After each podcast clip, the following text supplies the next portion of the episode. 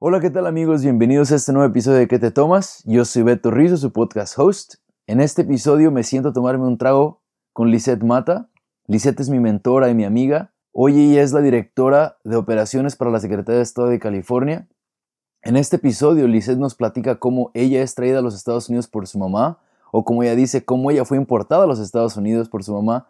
Nos explica cómo eh, eh, su familia siempre ha sido su motivación para mantener sus raíces mexicanas siempre presentes y para siempre buscar la manera de ayudar a los inmigrantes en los Estados Unidos.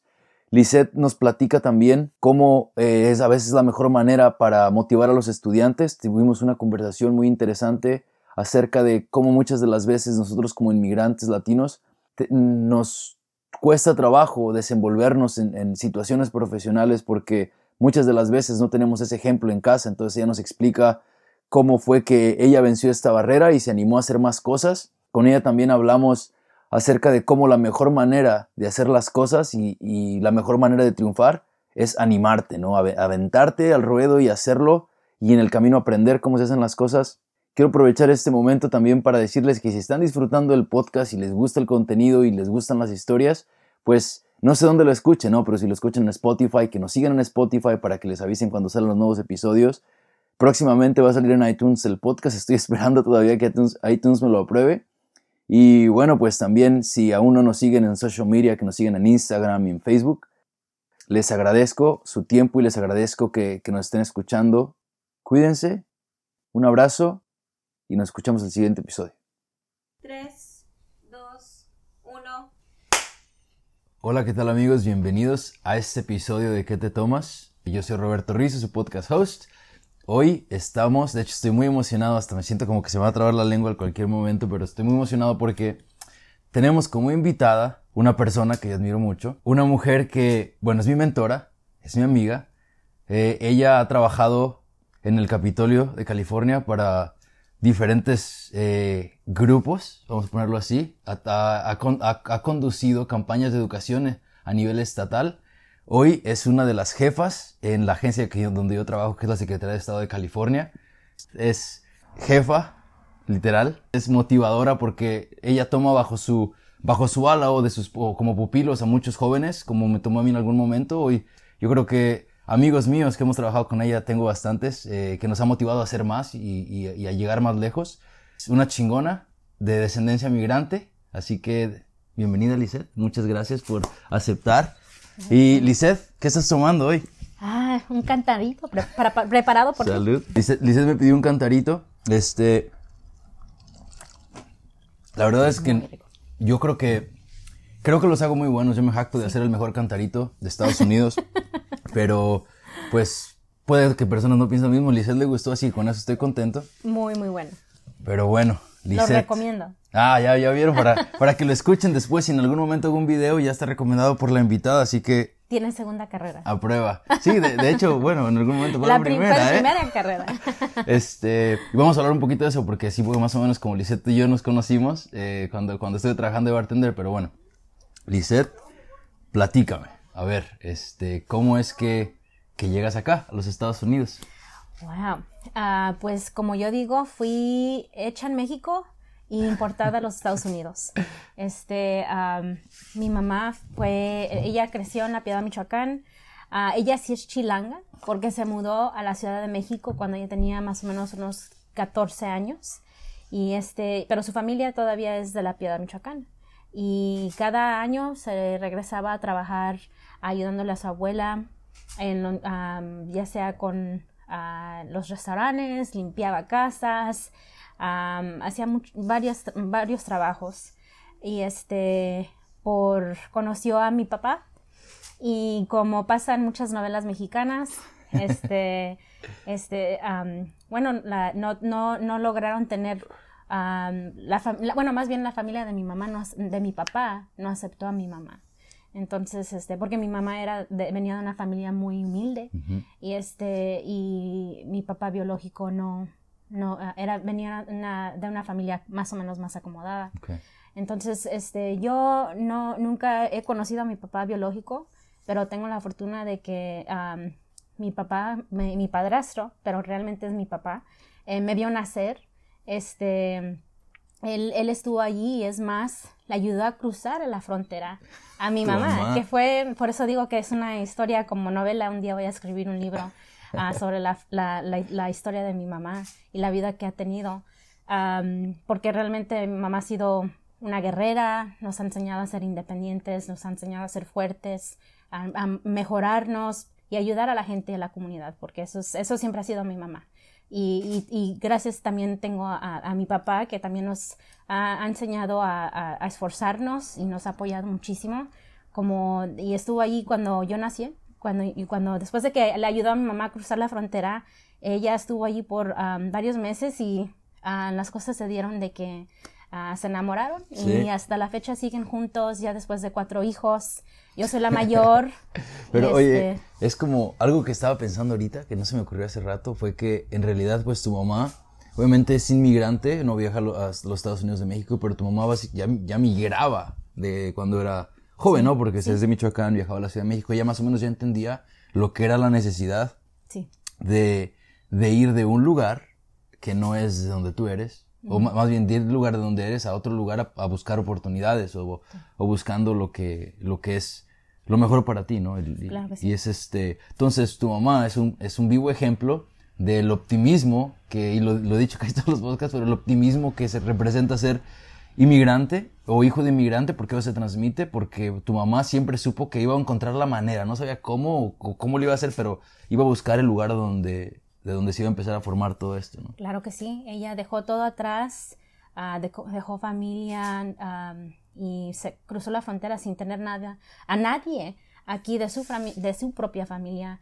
Uh, lo bueno que se vino con una amiga al cruzar la frontera y bueno, eran, familiar, eran familiares, pero no uh, personas que ella conocía, pero ella llegó aquí sin nada, uh, sin nadie y, y, aún así este, uh, lo hizo porque ella sabía que tenía que esforzarse para mejorar, de encontrar un futuro mejor para mí uh -huh. y entonces este, es, eso es que, sí, desde de cómo, cómo, crecí, lo que mi mamá nos, nos inculcó de que tenemos que superarnos porque ha trabajado, les ha, le ha costado mucho a ella y a mi papá a que nosotros estuviéramos aquí. ¿Tú, tú, ¿A ti te importan a los Estados Unidos? Este, y naces acá y creces acá. Sí. Eh, me compartiste hace un momento que tú naciste en, en el sur de California, sí. pero pronto se movieron a lo que es Stockton, sí. que es cerquita de aquí de Sacramento, que es donde vivimos nosotros. Entonces, ¿cómo, cómo fue o sea, vivir? O sea, de, quiero saber más un poquito cómo, cómo fue tu, tu, tu, desarrollo, ¿no? O sea, llegas a Stockton y, y, y cómo es ahí, o sea... Uh, mi, mi, familia igualmente fue, llegaron con familiares de mi papá. Uh -huh. Este, mi mamá nunca no tuvo familia aquí hasta que yo tenía más o menos 15 años. Fue la primera vez que ella tuvo a, a sus hermanas en, en, los Estados Unidos. Um, y antes que eso no, vivíamos en, llegamos a Dicky Lane, que es como un, um, un apartamento para Um, como un, un, proyecto para campesinos, okay. un, una casa para campesinos. Y mis papás trabajaron en el campo, anduvieron en el field con las fresas. Uh, es más, la mayoría de mis fotos que tengo que soy cuando soy bebé me, uh, me tienen comiendo tomates o fresas. Es, mis papás um, y, y, muchos eran en medio del field porque nos, uh, nos llevaban con, con ellos. Con ellos, sí. A o sea, veces tenían que wow. llevarnos porque no tenían personas que nos cuidaran. Mi mamá no tenía familia. Entonces dependían mucho de uh, personas como los vecinos que sí tenían la oportunidad y si no, pues nos llevaban. Era un, un grupo entonces, o sea, se, se, tenían que formar una comunidad de ayudarse entre ustedes. Claro que sí. Y eso, y eso, eso realmente es lo bonito porque siempre hemos tenido la comunidad. Um, yo tengo la fortuna de que siempre conocí, este, mi mamá diría fruta y vegetal de primera, sí, porque y, y, es entre los vecinos que unos algunos iban al tomate, otros iban a la cebolla y entre sí se compartían los, las, las, frutas o vegetales en lo que estuvieran trabajando. Uh, trabajando. Entonces, este, era mucha comunidad y porque este, y, y, se me hace se me hace súper padre, pues, porque obviamente formas una comunidad y a veces pues a veces ni siquiera somos puros mexicanos, quizá donde tú vives así, pero como llegamos, somos todos inmigrantes, ¿no? Son todos inmigrantes y saben que se tienen que ayudar unos a los otros y es la única manera de quizá, o sea, seguir, ¿no? Que, que, que hoy te cuido a los niños, hoy tú me los uh -huh. cuidas y sí. qué padrísimo, la verdad. Entonces, tú creces ahí y uh -huh. obviamente empiezas a ir a la escuela en Stockton. Sí. Eh, y bueno, ¿cómo, cómo fue la onda? O sea, tus papás te decían, ¿sabes qué? Tienes que ir a la escuela o, o tenías que ayudarles a ir al, al fin en algún momento, o sea, ¿cómo...? Eh, bueno, las dos cosas. la escuela fue muy importante para nosotros. Mi mamá siempre nos decía, mi mamá le encantaba la escuela y siempre le ha encantado. Es más, mi mamá recibió su GED. Ah, después, y, y, siempre le he dicho eso, juego con ella porque mi mamá se, se embarazó antes de, de, que ella empezara su carrera, porque iba a ser, ser maestra, asistente de maestra. Entonces ella ya había recibido su GED y iba a empezar el colegio aquí en los Estados Unidos. Ah, ella no, no, terminó sus estudios en, en, en, ah, en, México porque no tenía dinero. Entonces aquí ella iba a escuela de noche y, uh, y ella fue a la escuela de adultos y recibió su GED. Wow. Es, nada más para las personas que nos escuchan en Alemania y en, y en Austria, este, GED es el, el, bachillerato de la preparatoria. Este, ya de hecho no hice broma de España porque resulta que sí tenemos a alguien que nos escucha en España. No sé quién, pero vi el analítico y, y, alguien descargó los cuatro. Esa persona en España, muchas gracias. este, GED es, es como el, el, certificado de que te graduaste de la preparatoria. Es el que está hablando Lisette, que su mamá lo sacó porque le gustaba este, estudiar, Y, y, lo hizo, ¿no? y ella lo hizo. Y ella nos dijo, siempre nos ha dicho, si yo que no, no, no fui a más del grado 8, como en la escuela del, grado segundo de secundaria. Segundo de secundaria. Y, este, y me vine aquí, ella se, se cambió a los Estados Unidos, inmigró a los Estados Unidos y yo pude aprender inglés, aprender matemáticas, graduarme de la preparatoria y empezar el colegio. No hay manera de que ustedes no puedan. Entonces mi mamá no siempre nos ha dicho que y, tienen que hacerlo. Ni cómo pelearle. o sea, es como, ¿sabes qué? Y eso es tan, algo tan chingón, ¿no? Que, que, que los papás muchas de las veces nos, nos, con el ejemplo, nos demuestran, ¿no? O sea, como que no se puede. Y sabes que es algo como que, no sé en otras culturas, yo obviamente lo voy a decir como bien mexicano, porque es, o sea, nosotros somos de México, es como que, ¿cómo que no se puede? A ver, Ahorita te voy a decir que se va a decir que sí se puede. Y es como que una manera de mostrar.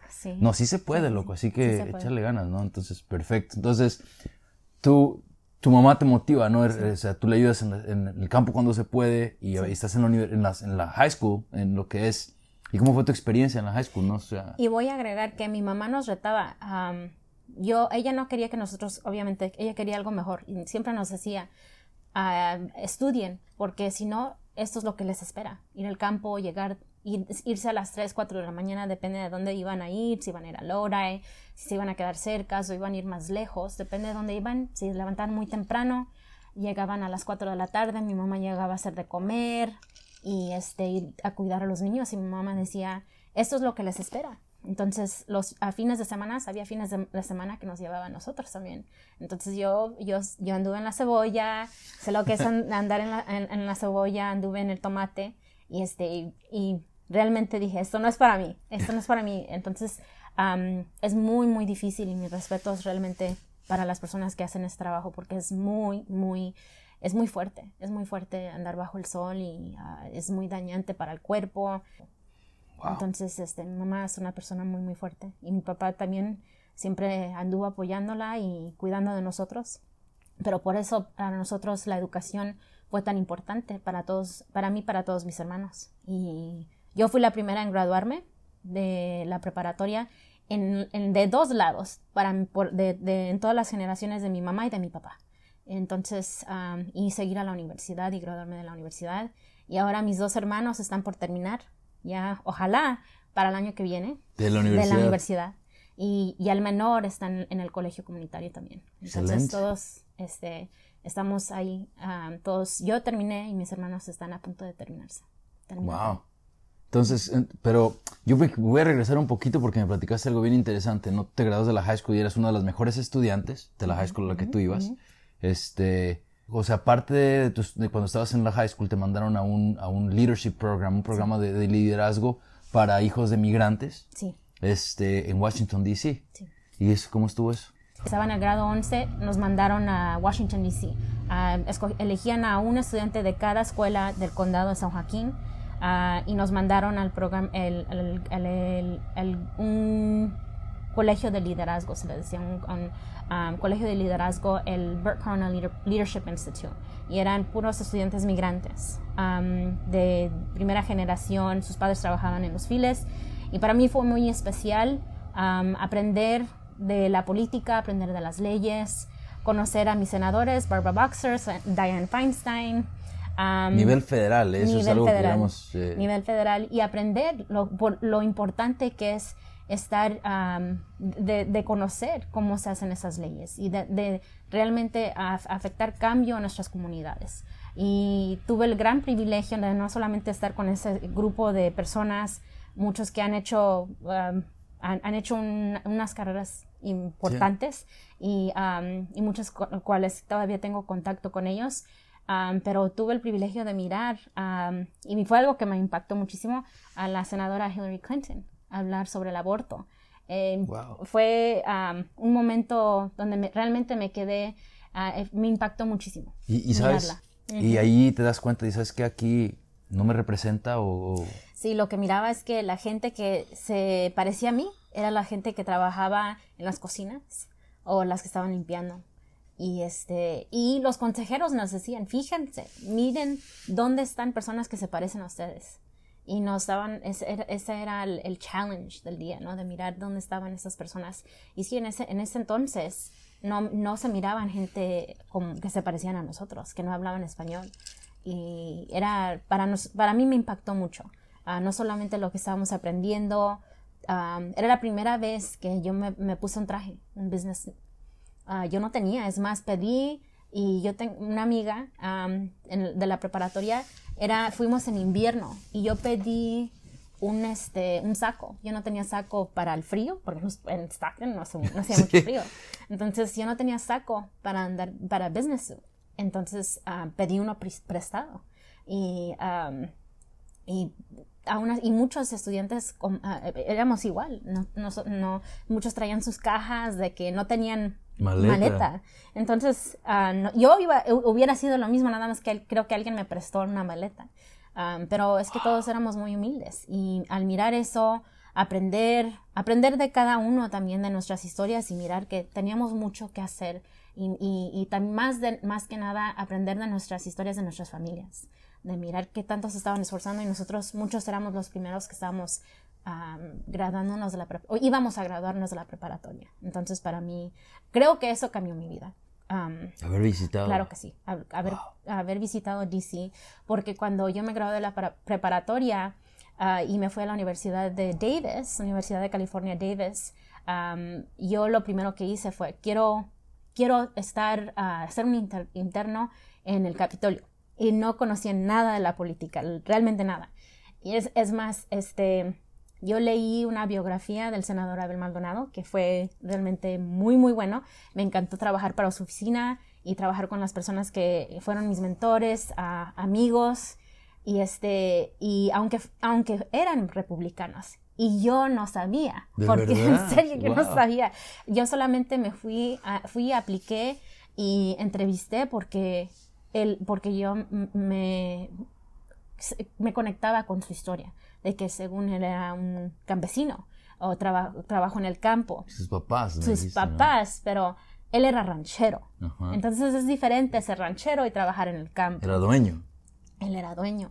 Eh, pero aún así, ah, doy muchas gracias por esa oportunidad ah, de, las que, las, ah, de que realmente tomaron un riesgo en, en, en, tomar a alguien, sí, a tomarme a mí, porque yo no tenía experiencia, tenía 17 años cuando empecé mi interno y, y, aún así me ayudaban mucho a aprender sobre la política. Y es más, cuando ellos, yo, yo les dije, pues con temor, yo soy demócrata. Ustedes contrataron a la demócrata. Les dijiste. Yo les dije, Antes... como, como, después de una semana más o menos dije, oh, son republicanos. y, y, yo les dije, yo soy demócrata y soy, creo que soy demócrata fuerte. Ah, y ellos dijeron, ¿saben qué? ¿Sabes qué? Lizette, uh, eres bienvenida. Y eres bienvenida y vamos a, te vamos a, es más, te vamos a, utilizar de que nos cuentes tu, tu, uh, tus ideas. Y, y, yo trabajé con ellos por un año. Y fue, fue, un año realmente que me hizo crecer muchísimo, aprendí muchísimo.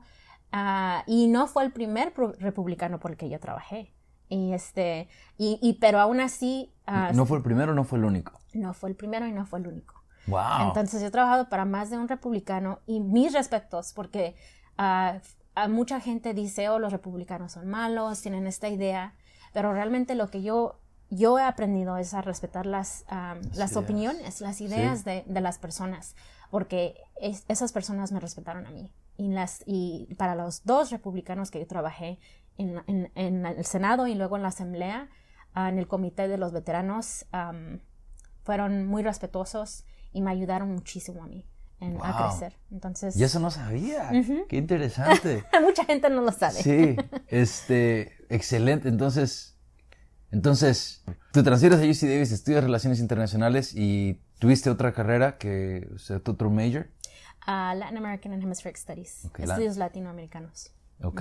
Y a veces estudias español también, ¿no? Sí, ah, double major, relacion- ah, relaciones internacionales y español, y ah, minor en um, estudios latinoamericanos. Ok, entonces cuando tú estabas trabajando para el Capitolio, tú todavía estás yendo a UC Davis. Sí, Es, ¿Fue como ibas y venías o cómo? todos los días. Iba y venía en, en el autobús. ¡Wow! De Yolo Bus. de verdad. En serio. A veces ahora cuando escucho a los estudiantes, oh, es muy difícil. No, yo me venía en autobús. No, no como chavo, lo, que, lo que te digo tu mamá no, a ti, no, ¿no? No, sí. de si yo pude, Ah, tú puedes. y es más, yo les digo, um, a algunos estudiantes, no sé si te he dicho a ti, creo que sí, a algunos estudiantes les digo, yo pagué por mi primer, más o menos mi primer año, medio año, que estuve trabajando como interno en, para el presidente de la asamblea, no voy a decir cuál, um, pero yo estuve pagando porque nos daban, no nos, no nos pagaban un- por hora. E- era un honor trabajar y realmente sí, porque es un- una, yo le debo mucho a esta oficina. Este, le- les debo la, que, que ellos empezaron mi carrera. Am, pero más que nada, este, yo, yo pagaba por mi autobús. Si traía mi carro, yo pagaba mi parking. Ah, yo no, no, no me pagaban el, el horario ah, por hora. Am, nos, daban un stipend. Después de unos meses que mostrabas que sí sí, podías. sí, sí podías estar ahí, nos dieron un stipend, pero no era por hora. Entonces, cuando yo ah, me convertí en la subsecretaria, la press secretary del presidente de la asamblea, Wow. fue cuando yo cambié. ¿Y eso, eso. o sea, fue... ¿Tú cambiaste para los siguientes estudiantes? Sí, sí, les dije, no, es muy difícil, necesitamos que nos paguen porque ah, es muy, muy difícil. Yo tenía que trabajar, tenía dos otros trabajos. Am, trabajaba como maestra de español para estudiantes de kinder en el Davis Art Center y eso era más o menos de las, me levantaba como a las 6 o empezaba a las 7 y terminaba a las 7.45 antes de las 8, antes de que entraran ellos a sus clases. Y eso lo hice cuatro años, todos los cuatro años que estuve en el colegio. Y luego iba a mi escuela y luego iba a estar mi interno. Y yo trabajaba más de 40 años, cua- 40 horas cada, cada semana. Entonces yo tenía tiempo completo en, en mi interno. Entonces cuando, Wow. cuando traba- y luego regresaba y este y trabajaba en, como tutora um, para el Clumsy Tutoring y luego también tenía era tutora para um, ah, este privada de español. Entonces iba, entonces sí, terminaba ya como a las 8 o 9 de la noche ah, todos, los, todos los días. Y, y eso era para mantener, am, especialmente el primer año que trabajaba como interna, como interna en, en la, la- la oficina del presidente de la Asamblea, eso era para poder pagar eso. Para poder ser interno Sí. con el presidente de la asamblea. Wow. Sí. ¿Y o sea, este qué año era de tu universidad? Ah, yo trabajé así, ese, ese calendario tuve, esa agenda tuve hasta que me gradué. Desde el año uno hasta el, hasta el que te graduaste. Y luego, después de haber trabajado en una oficina de un senador, me di cuenta que am, quería hacer más. Despu- aunque era, me encantaba trabajar con los estudiantes. después de trabajar tan cerca de, la política y mirar cómo se hacen las leyes, me decidí regresar al Capitolio. Y fue en, mi último, terminando el, el sophomore year, empezando el junior year, que dije, yo quiero, ya después de que supe que más o menos quién eran los asambleístas, senadores, porque el- el- la, la, la- la- organización de fines de lucro nos me ayudó a conocer a diferentes oficinas. Yo supe que quería trabajar para el presidente de la asamblea, que en ese entonces era Fabián Núñez. Era el político am, más, el, el latino más reconocido en ese Sí. entonces. Y yo dije, yo quiero trabajar para él porque él estaba trabajando para el DREAM Act. El- el- en una de sus leyes que él estaba Wow. dentro era el DREAM Act. ¿Hace tanto? Sí, sí. Y este, am, y entonces yo dije, yo quiero trabajar para él. Y la única posición que tenían de estudiante era en la oficina de comunicaciones. Y entonces yo nunca pensé que iba a hacer comunicaciones y nunca pensé que iba a hacer mi empezar mi carrera en eso.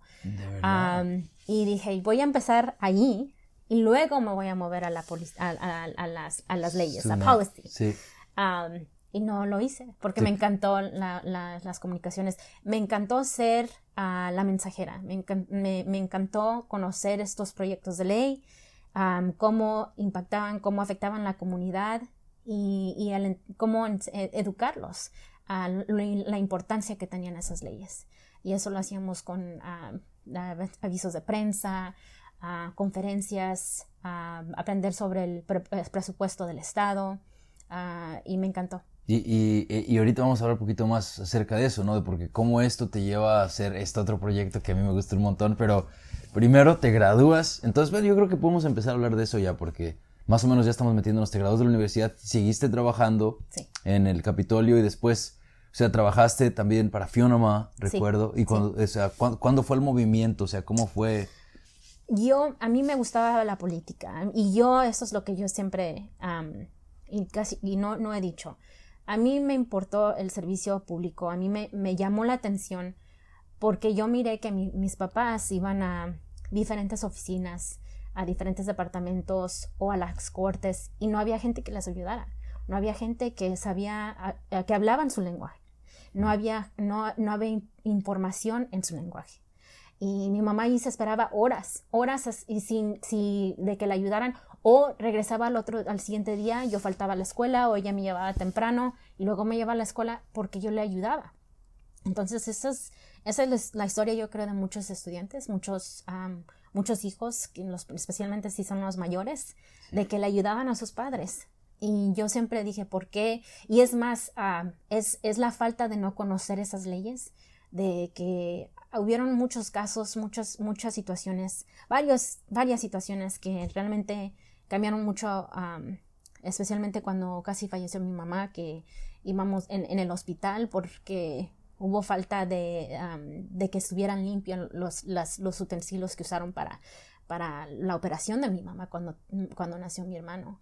Y es el no saber las, cómo, cómo, a quién preguntarle, no saber cómo moverse dentro de las leyes, sentirte impotente al no, no saber cómo pedir ayuda. Y eso, eso para mí también, cuando yo, cuando empecé a conocer que había manera de cambiar eso, de, de había manera que ayudar, de ayudar a la gente, es por eso que a mí me llama mucho la, la carrera de la política. No, no porque uh, me, me, me, llamaba la atención el glamour, sino porque uh, era manera de, de, ayudar a la gente, como mis padres. Que, y, y hay muchísima gente así.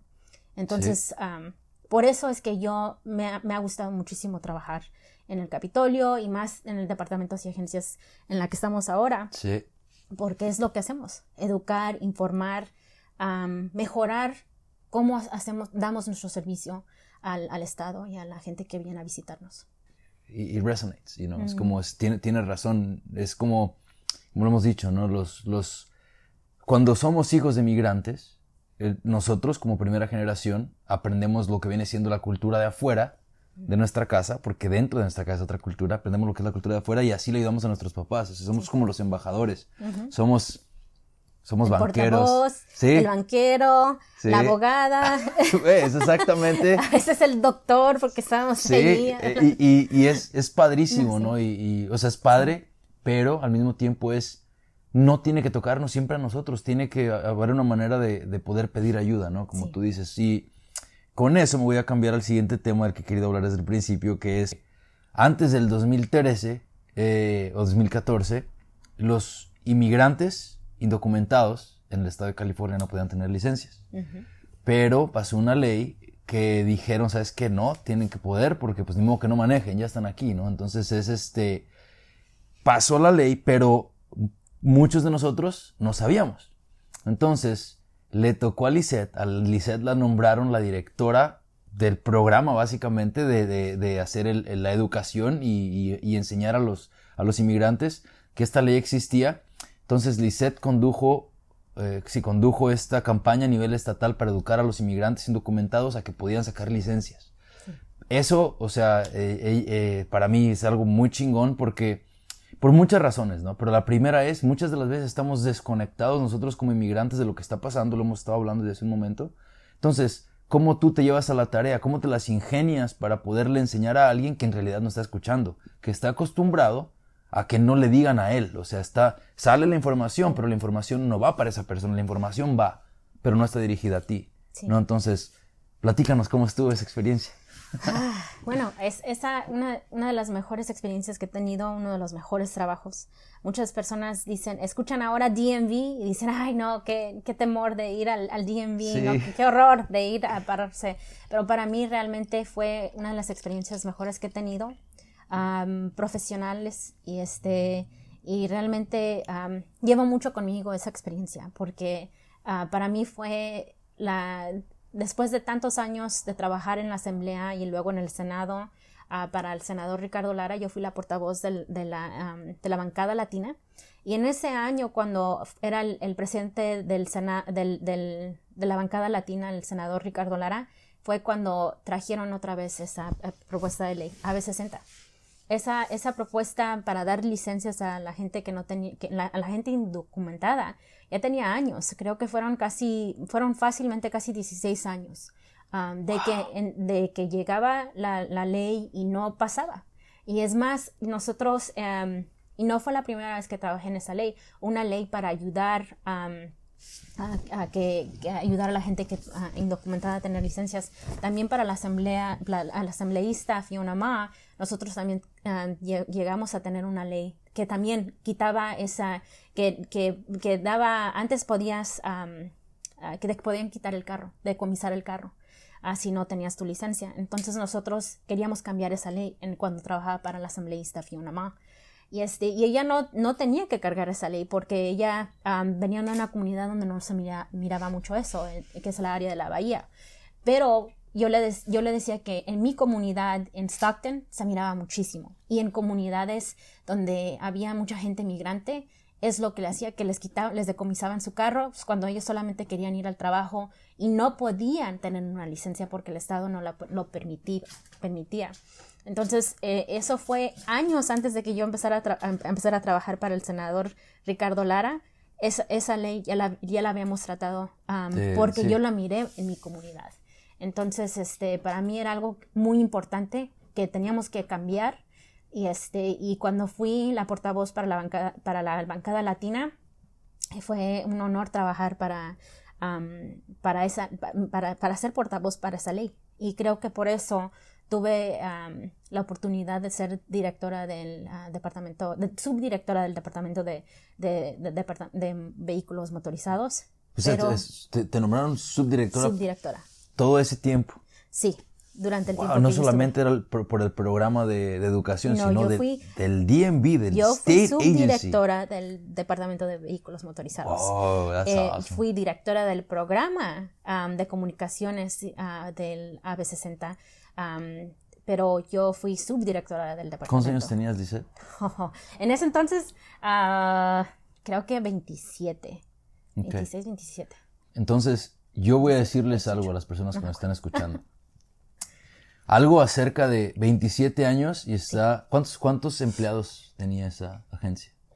Wow. contratamos mil empleados para AB60 y en el año antes de que empezara esa ley.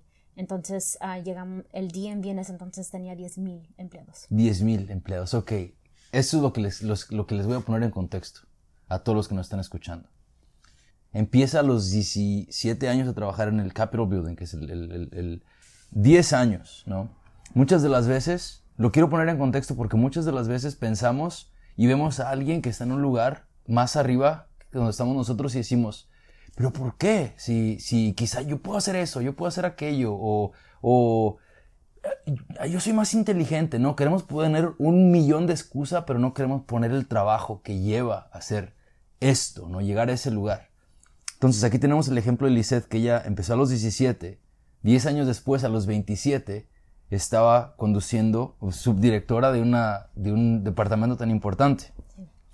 Entonces, a lo que voy con esto es empieza hoy. O sea, si, si de verdad tienes ganas de hacer algo, no te esperes, o sea, no, no hay que esperarnos a que pasen los años y pasen los días y, y sientas que no estás listo, no, empieza en este momento porque si, si Licea hubiera empezado quizá a los 24, quizás nunca hubiera llegado, quizás a los 34 no hubiera estado en esa posición, o sea, es empezar en el momento y echarle ganas y relacionarte con la gente que te va a poder proyectar ese lugar a donde quieres ir, así que dale, ¿no? Y sí, y más que nada ser atrevido porque yo no tenía alguien que me dijera, eso es lo que yo hice. Ah, yo realmente cuando yo empecé a los 17 años, yo no sabía, por eso digo, cuento esa historia, es chistosa, pero yo no sabía lo que era ser una persona que trabajaba para el Senado. Yo, uh, yo pensaba que él era, iba a ser demócrata por simplemente su biografía, ¿no? Entonces, este, digo que tienen que ser atrevidos, pierdan el miedo este, porque, y, y, y, a lo mejor es de que fui, mi mamá dice que a veces soy muy atrabancada, porque me fui, dije, ¿sabes qué? Yo quiero trabajar para el presidente de la Asamblea y no me importa si sean comunicaciones, voy a intentarlo y voy a aprender, porque de todos modos, si no me gusta, por lo menos aprendí algo, ¿no? Y, y voy a encontrar la manera de llegar a, a la póliza. Y nunca se dio, se dio años después y no me gustó. Entonces, lo que voy a decir es que a veces pensamos que nuestro futuro tiene que ser o nuestro camino tiene que ser uno. Y, realmente si te das la oportunidad, si tomas esas, esas diferentes oportunidades que realmente quizás no, nunca pensaste, yo le debo mi carrera y donde estoy ahora a esas oportunidades que yo también yo me esos riesgos no sí esos riesgos de que tienes que ser atrevido y tomar esos riesgos wow y ¿Cómo fue? ¿Cómo lo hiciste? O sea, yo solamente quiero aprender. ¿Para B60? Sí, o sea, ¿qué...? Oh, man. Mira, um, realmente lo que tuve, lo bueno que tuve, tuve, entré con... Uh, nosotros fuimos un grupo de tres personas que fuimos designados por el gobernador Jerry Brown. Um, son mis mentores, uno que fue el, Chief Deputy, Hugo López, y el otro que fue también subdirector um, de Policy and Planning, que es Mike McGowan. y, y, yo conocía la comunicación. Y más que nada yo conocía, siento que yo conocía y más que nada miraba que las personas que venían, que tenían más, ah, que, pedían esta información y querían estas licencias, eran personas como mi familia. Entonces, uh, mis tíos, mis tías, mis primos que iban a pedir esas licencias y ellos y, se prepararon, tomaron sus exámenes y, este, y, lograron tomar esas, tener esas licencias. Entonces yo cuando, cuando hice mi campaña lo hice con esa idea de que estaba informando a mi familia. Familia. A mi familia. De que cómo iba a darles esta información de este, estas leyes, de que cómo iba a, cómo iba a prepararlos. Y por eso dije, ¿sabes qué? Mi tía siempre escucha los CDs. Ella no tiene tiempo de sentarse a leer. Ella no tiene, tiene, tiene ¿quién, ¿quién va a tener tiempo cuando está haciendo de comer, cuando está yendo, viniendo del trabajo? Entonces, por eso hicimos CDs. CDs del, del, del handbook, del DMV. ¡Wow! ¡Qué buena idea! Sí, entonces yo en eso empecé, ¿cómo vamos a hacer esto? También hicimos una que se llamaba el, hicimos como una mini novela y este, como El Señor Sábelo Todo. Entonces, si buscan ustedes en el Señor Sábelo Todo, en el DMV, eso fue una, también una de las ideas, porque la mayoría de las personas, y aún así yo, me encanta ver novelas, eh, realmente la mayoría de nuestra gente mira novelas. Y es lo que miras más. Entonces, tuve, tuve la idea, y lo bueno que la directora me apoyó, y también los, los otros amigos me ayudaron, los subdirectores, y, este, y logramos hacer el Señor Sábelo Todo, donde te enseñaba cómo prepararte para un examen de, de, um, de manejo y qué, eh, qué, qué, te esperaba cuando venías a un DMV. Entonces, esas son una... Y luego también hicimos este... Um, cards, tarjetas para que si podías cortar y traerlas en tu, en tu bolsa para, estudiar, para estudiar, para estudiar. Entonces, eso nosotros lo llevábamos a cada, cada evento y, logramos tener más de 200 eventos en menos de nueve meses. y, los eventos eran de 700 personas. Un, evento creo que el, más grande logró hacer más de mil personas, donde era gente como te digo, comunidad, que llegaba este, por el radio, el radio, ¿cómo se llama? el Farm Worker, no me acuerdo cómo se llamaba, en Ventura y en Oxnard, el radio campesino. El radio campesino me dio una señal y nosotros, yo no sabía lo que iba a ser, yo no sabía cuánta gente iba a querer esa información. Pero con el consulado de Oxnard y con el, radio campesino, campesino, en menos de, no tenía ni una semana que les dimos de aviso. Pero dentro de una semana, en el, primer evento, eran más de 800 personas que llegaron a, ese colegio en Santa Bárbara.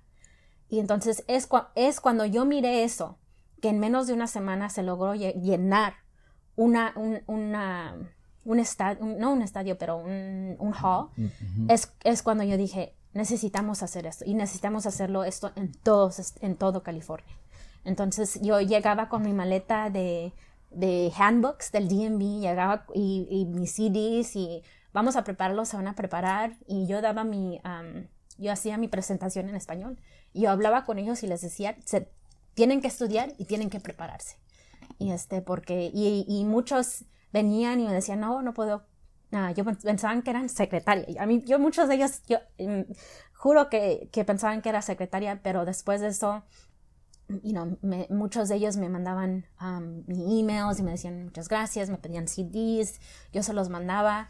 Y este, entonces, este, fue algo que, algo muy bonito, porque lo hice con, y fue, fueron casi dos años de mucho esfuerzo, porque yo de ir a estar en, el trabajo, de informar y educar no solamente a nuestros empleados, porque teníamos que prepararlos. Yo también miré que teníamos que preparar a, nuestra, a, nuestros propios empleados, porque muchos no estaban impuestos, no entendían por qué teníamos que hacer esto, era mucho cambio, eran más mil empleados que teníamos que, más que aparte la tecnología y el cambio de diferentes documentos, cómo íbamos a recibir tanta gente. Entonces eran muchos cambios, prepararlos a ellos y luego preparar a nuestra gente en las noches. Y yo, fueron eventos que, y yo me la pasaba así, a veces cuatro o cinco veces a, la semana, yendo de diferentes lugares, en, ya sea San Diego, en Imperial, en el centro, por todos lados, en todos lados, en California. De, después de, de, que estás acá en el, en el DMV, terminas la campaña, regresas con Fiona por un momento, ¿no? Me acuerdo que me dijiste. Después empiezas a trabajar con el secretario de Estado. Sí. Y a mí siempre se me ha hecho muy curioso cómo fue que, que encontraste el trabajo con el secretario de Estado. Sí, sí, sí. ¿Por qué no nos platicas? ¿Cómo estuvo? Ah, por eso digo, tomen las oportunidades ah, porque nunca, nunca se sabe. Yo apliqué para el, el comité de Language Accessibility. It's the Language Accessibility Committee, the LAC, lo que se le conoce. Es como los que ayudan a las personas con que necesitan que tienen, eh, eh, que tienen poca experiencia hablando inglés, podemos ponerlo de esa manera, o sea, de cualquier idioma. Sí, sí, y después de haber uh, trabajado para la B60, um, haber trabajado no solamente con nuestra comunidad, pero con muchos, muchas diferentes comunidades. Um, eh, hice varios eventos donde tenía intérpretes de diferentes lenguajes.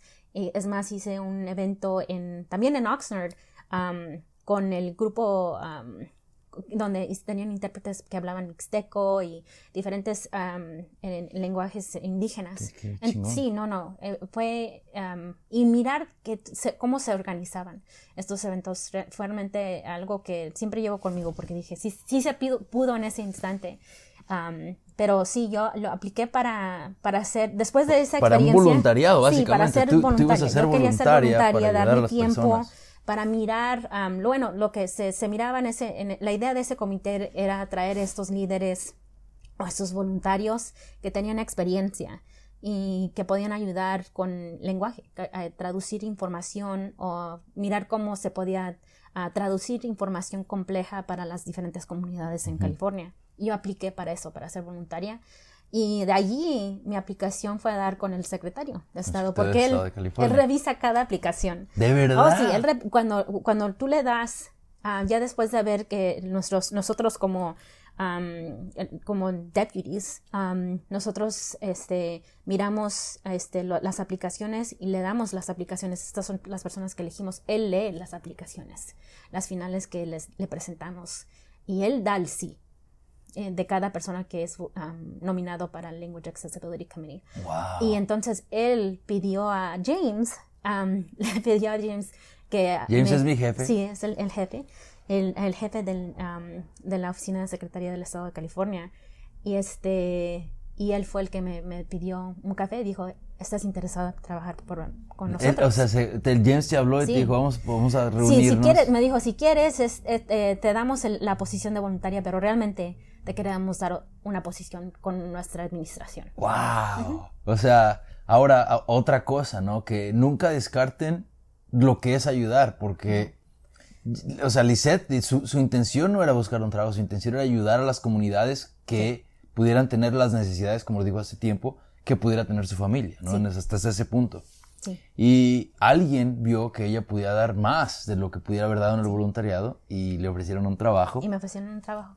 Y dentro de poco eh, me ascendieron de posición. Entonces he cambiado posición tres veces. Sí. Y, y, aún así sigue creciendo mi posición este, este en los últimos meses. En el, último mes también ha crecido más y eh, ahora soy la que es la, como la directora del censo en nuestra oficina. Sí. Entonces sigue creciendo más y más el trabajo. Sí, y yo creo que es momento de que les platique cómo conocí a Lisette.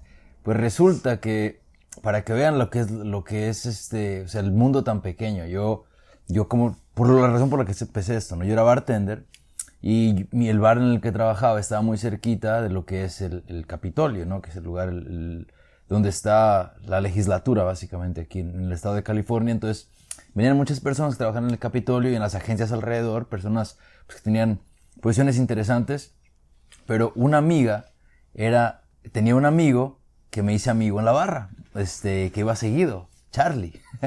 iba seguido a la barra Charlie, entonces un día me lo encontré en la calle y le dije que me estaba graduando, que, que necesitaba, que quería tener experiencia, que si conocía a alguien, me dice, sabes que tengo una amiga que quizá necesite un estudiante, se llama Lisette, y se dieron las cosas y a los días Lisette fue a la barra, uh, o sea, con sus amigos, con Charlie, y nos conocimos, este, y así fue como, como, pues prácticamente empecé mi carrera, ¿no? Porque después hice, de hecho, recuerdo que hice mi entrevista y me contrataron, pero cuando me contrataron, para que vean lo importante que es esto de las traducciones y todo esto en, en lo que es, o sea, cuando eres migrante, ¿no? Me contrataron para que tradujera una página de internet que era Call Access. Sí. Este, que estaba, tenía ese proyecto en ese momento y fue el primer proyecto que me diste, que tenemos un short timeline y sí. we had to do it really quick. Y de ahí, o sea, es este, esto es lo que, lo que fue, pero entonces ahora me voy a mover un poquito con, tengo un par de preguntas que quiero hacerte, ya las apunto porque siempre se me olvidan. Y estas son unas preguntas, o sea, acerca de, bueno, la primera es, y, estamos hablando de eso hace un ratito, ¿por qué crees tú, Lisette? O sea, más o menos, ¿cuál es tu opinión acerca de que, eh, para empezar, no haya tantas mujeres y aún menos mujeres latinas en posiciones o sea, más importantes como tú, básicamente. Pues, Lisette, creo que no lo hemos puesto en contexto, ¿no? La Secretaría de Estado de California. El secretario de Estado es uno de los políticos más importantes del Estado. Ahora pongámoslo, pongámoslo en contexto, ¿no? Es el Estados Unidos, pues todos sabemos, es uno de los países más importantes del mundo en realidad. Eh, California es el estado más importante de Estados Unidos, que es el país de los más importantes del mundo. Entonces, el secretario de Estado es uno de los políticos más importantes de California, por ende es uno de los políticos más importantes pues, de Estados Unidos, y Lisette es la tercera al mando en esta oficina. O sea, e, es, es, algo, pues algo grande, ¿no? Entonces, ¿cómo tú estando en esta posición, cómo nosotros podemos ayudar, no, no ayudar, más bien motivar o, empoderar o, cambiar esa, a, tener más personas, o sea, más mujeres en, en esas posiciones? ¿Qué crees que es? ¿Crees que sea falta de tomar riesgos, como tú? ¿Crees que sea falta de, de qué, del trabajo? O sea, ¿qué crees que...? Ah, es, es, una pregunta difícil, muy compleja. Mm, la verdad creo que a veces así, yo tengo la oportunidad que tuve muchos consejeros, ya sea en la preparatoria o en la universidad. Y tengo mis mentores y mis amigos que también me ayudaron muchísimo. Entonces yo no, yo no lo hice sola. Quiero ser muy, muy clara que en cada, eh, en cada oportunidad que tuve, incluso cuando estuve trabajando en la Asamblea o, o, en el Senado, tuve personas que me ayudaban muchísimo, que me, me, me, me decían, esta oportunidad es buena o esta es mejor.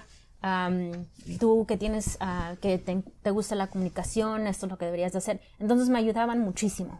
Y, y creo que eso es lo que nos, a veces nos falta saber que hay personas en estas posiciones y por eso ah, me da mucho gusto que, que, estés tomando este podcast, que hagas este podcast, porque sí creo que es importante que la gente reconozca que hay personas latinas, mexicanas, inmigrantes en estas posiciones, pero también es importante que estas personas ayuden y que sean ah, mentores, que sean consejeros, que ayuden a guiar a las generaciones que vienen después de, nosotros, porque yo quiero que algún día que tú tomes mi posición, ah, yo quiero que prepararte para que tú, uh, cualquiera de mis estudiantes estén preparados para tomar estas, estas, estas posiciones que algún día yo voy a dejar. Entonces yo no voy a estar en esta posición por, para siempre. Entonces yo tengo que prepararlos a, usted, a ustedes y creo que a lo mejor a veces falta eso de que no sabemos cómo pedir ayuda porque no nos no, no, siempre lo, lo aprendemos, ¿verdad? especialmente si somos primera generación. Sí, es muy cierto.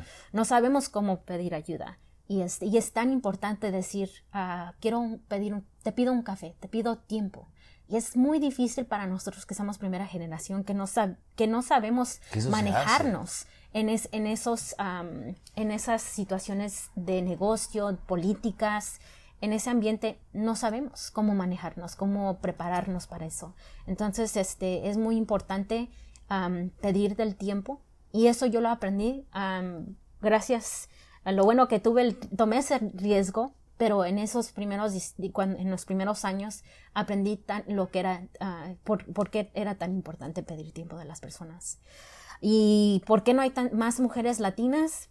Este, empiezo a ver más yo, yo, yo siempre lo que, lo que miro es que hay más mujeres y yo miro, es más, miro más mujeres entrando a, programas de maestría o de bachillerato o es más en, ah, para los fellows, se miran más mujeres ahora que hombres. Entonces, este, creo que hay un, hay un cambio eh, en las eh, que, y, creo que es bueno. no importa si sean latinas o no, pero sí, sí es importante que haya más mujeres en estas posiciones. Entonces, este, pero creo que está cambiando, están cambiando las cosas. Y, y para lo bueno, pero este, quizás es porque no, no miramos a tanta gente como nosotros, que se parezca a nosotros. E, eso muchas veces también tiene mucho que ver, ¿no? De que te, voy a... que mostrar que sí se puede, porque estos espacios son difíciles de navegar. Y, y más, aún así, siendo yo, estando en mi posición, es difícil y a veces es muy es, es it's lonely, ¿no? Porque no, no miras a mucha gente. Entonces, siempre, como, especialmente si vienes de una comunidad latina, eh, como mi familia es muy unida, siempre hay personas que te ayudan, que te, que te apoyan, y cuando empiezas tu, carrera, no miras a tanta gente como tú. Entonces, cada persona está enfocado en lo suyo.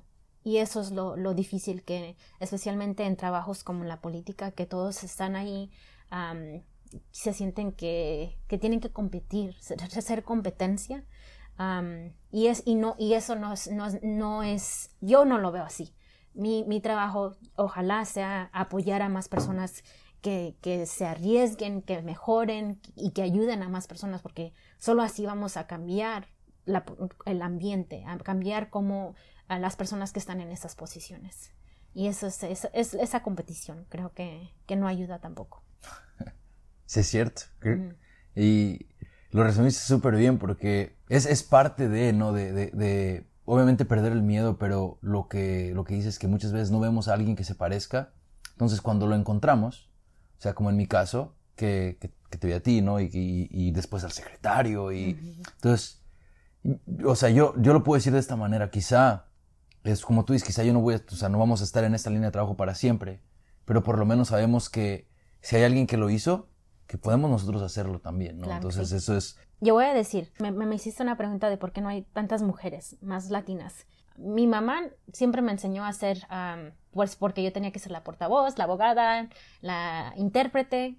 Entonces, para mí, eh, eh, eh, lo, lo, que ella me enseñó fue bueno, porque no, al perder el miedo de ¿cómo voy a hacer esa pregunta, no? De, ah, de la vergüenza. Entonces, este, porque decir, tienes que, tienes que pedir porque yo no sé cómo.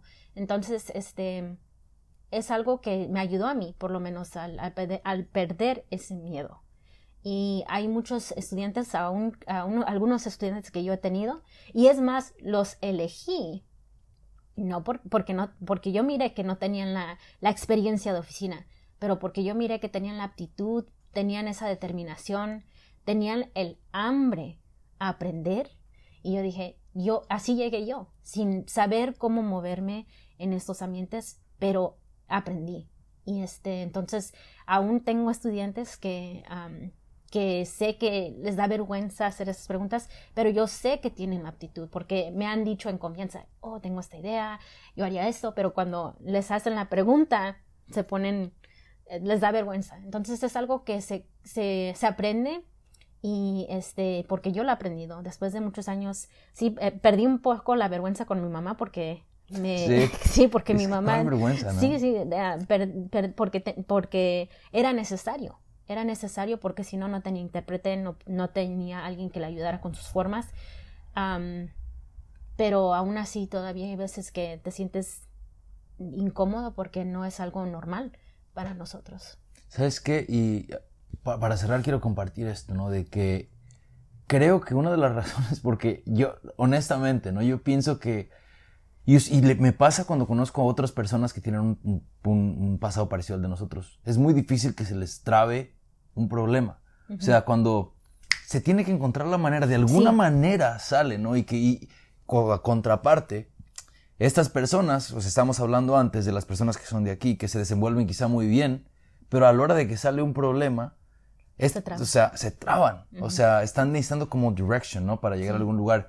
Y, y, nosotros que tenemos esta, y esto para que las personas que nos están escuchando, esto también lo tienen ustedes y son de personas de un pasado migrante, esto viene con ustedes. O sea, ustedes siempre han buscado la manera de que las cosas salgan. No es como que no se pudo y ya. No, no se pudo, pero se va a poder. O sea, tiene que salir la mano. O sea, ay, no sé cómo se dice eso. Sí, somos, ingeniosos, ¿no? Somos, ¿cómo se dice? Hay una palabra colmilludos. Chingones. Chingones, exactamente, chingones. Y yo creo que, pues con eso vamos a cerrar, Lisette. Este, te quiero agradecer por, para empezar, por hacer, eh, por brindarnos el tiempo y, para mí tiempo es sinónimo de vida y se escucha muy romántico, pero es la realidad, ¿no? O sea, es lo mismo y te, agradezco por haber compartido tu vida con nosotros, por o sea, nos, por, por estar aquí, porque yo sé que eres una persona muy ocupada y que tu tiempo es, es, es, es, tú quieres para descansar, así que para mí es muy importante y de verdad te deseo un montón de éxitos hasta adelante, o sea, que, que siempre sigas escuchando éxitos y que sigas siendo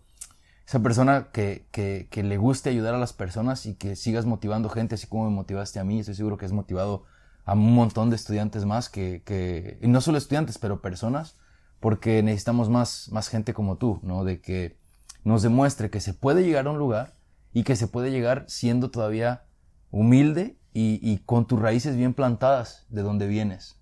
Muchas gracias. muchas gracias por tenerme aquí en tu podcast. Me da mucho orgullo que lo estés haciendo.